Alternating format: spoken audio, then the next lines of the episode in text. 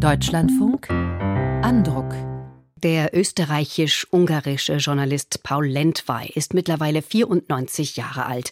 Seit Jahrzehnten beobachtet und analysiert er den politischen Betrieb. Er hat etliche Bücher über Osteuropa geschrieben, auch eines über den ungarischen Ministerpräsidenten Viktor Orban.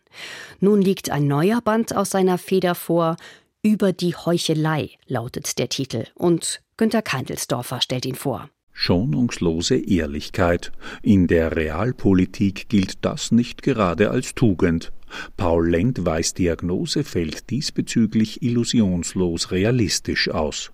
Heuchelei, Falschheit spielt eine zentrale Rolle in der Politik. Schon Montaigne hat darüber geschrieben, die Verstellung der Menschen. In seinem neuen Buch, einer Sammlung von neun Essays, befasst sich Paul Lendwey mit der Rolle der Heuchelei in der aktuellen Weltpolitik. Als Meister des Tarnens und Täuschens hat sich spätestens mit der Entfesselung des Ukraine-Kriegs der russische Staatspräsident Wladimir Putin entpuppt. Jahrzehntelang habe Putin der Welt vorgegaukelt, er sei ein berechenbarer und, trotz problematischer Seiten, in letzter Instanz ein rationaler Politiker, so Paul Lendwey. Aber es hat sich herausgestellt, hinter dieser Fassade war auch und ist ein großrussischer Nationalist. Und er hat das im hohen, relativ hohen Alter, nicht späten 60er Jahren seines Lebens, hat alles aufs Spiel gesetzt, weil diese Invasion, dieser Überfall, das ist natürlich ein folgenschwerer Fehler. Und das zeigt, dass hinter dieser Fassade nicht ein großer Politiker oder Staatsmann stand. Dass ein Geheimdienstler wie Putin auf dem Gebiet des Blendens und Blöffens eine gewisse Expertise hat, sollte niemanden verwundern. Die deutsche Spitzenpolitik ist dennoch freudig auf den russischen Präsidenten hereingefallen, wie Paul Lendwey in seinem Buch analysiert. Einerseits, weil man zwischen Rhein und Oder bis heute ein schlechtes Gewissen wegen des Hitlerschen Vernichtungskriegs im Osten hat. Andererseits, weil die bundesdeutsche Wirtschaft jahrzehntelang von den vermeintlich guten Beziehungen zu Russland profitiert hat dass sich die deutsche Sozialdemokratie, ein Erbe der Ostpolitik Willy Brandts, jahrzehntelang Illusionen über Putins Intentionen gemacht hat, kann man bei einigem guten Willen für geopolitische Naivität halten.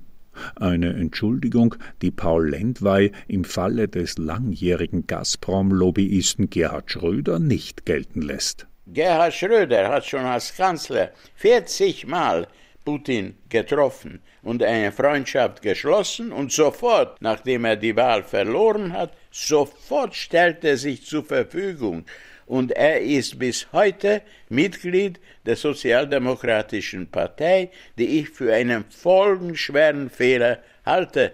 Er war mit dem Nawalny der große und so mutige Gegner von Putin, der jetzt am Rande des Todes, am Rande des gesundheitlichen Zusammenbruchs von der Welt, total isoliert in Sibirien in der Zelle sitzt, gesagt hat, er hat das so formuliert, Schröder ist der Laufbursche von Putin. So ist es. Als Virtuose des Heuchelns, so führt Paul Lendwey in seinem Buch aus, darf auch der ungarische Ministerpräsident Viktor Orban gelten.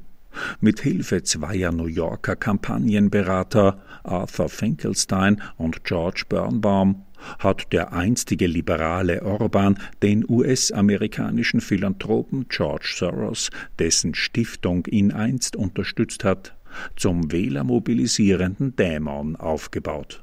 In Soros hatte Finkelstein seinen idealen Gegner gefunden. Der perfekte Gegner ist einer, den du wieder und wieder schlägst und der nie zurückschlägt, erklärte Finkelsteins Mitarbeiter George Birnbaum in einem Interview. Soros war die Figur, die das Großkapital, das sich angeblich gegen das kleine Ungarn verschworen hat, perfekt verkörperte. Birnbaum gerät im Gespräch noch Jahre später ins Schwärmen. Es lag so dermaßen auf der Hand, man musste es nur noch verpacken und vermarkten. Und damit war das Monster George Soros geboren, eine antisemitische Schreckensfiktion, die ausgerechnet zwei New Yorker Juden erschaffen haben.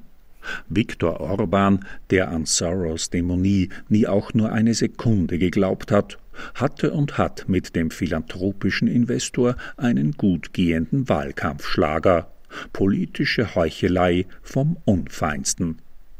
Ein Meister der gut geföhnten politischen Lüge war und ist in Lendweis Augen auch der frühere österreichische Bundeskanzler Sebastian Kurz. Nach außen hin gab Kurz den smarten Traumschwiegersohn, der wieder Sauberkeit und Anstand in die Politik bringen wollte. In Wahrheit war der jüngste Kanzler aller Zeiten ein eiskalter Machtpolitiker, der, so die österreichische Korruptionsstaatsanwaltschaft, mit unlauteren Methoden arbeitete. Sebastian Kurz war ein Meister der Heuchelei, ein politischer Schauspieler ersten Grades mit einer ungeheuren Begabung nicht zur Gestaltung, sondern zur Fassade und äh, hat dann in der wichtigen rechts von der Mitte oder Mitte-bürgerlichen Partei, der österreichischen Volkspartei, eine Wüste hinterlassen. Paul Lendweis heucheleikritische Essays sind kurzweilig, gescheit und vergnüglich zu lesen. Zu behaupten, dass diese Lektüre nicht auch zutiefst beunruhigend wäre, das wäre allerdings geheuchelt.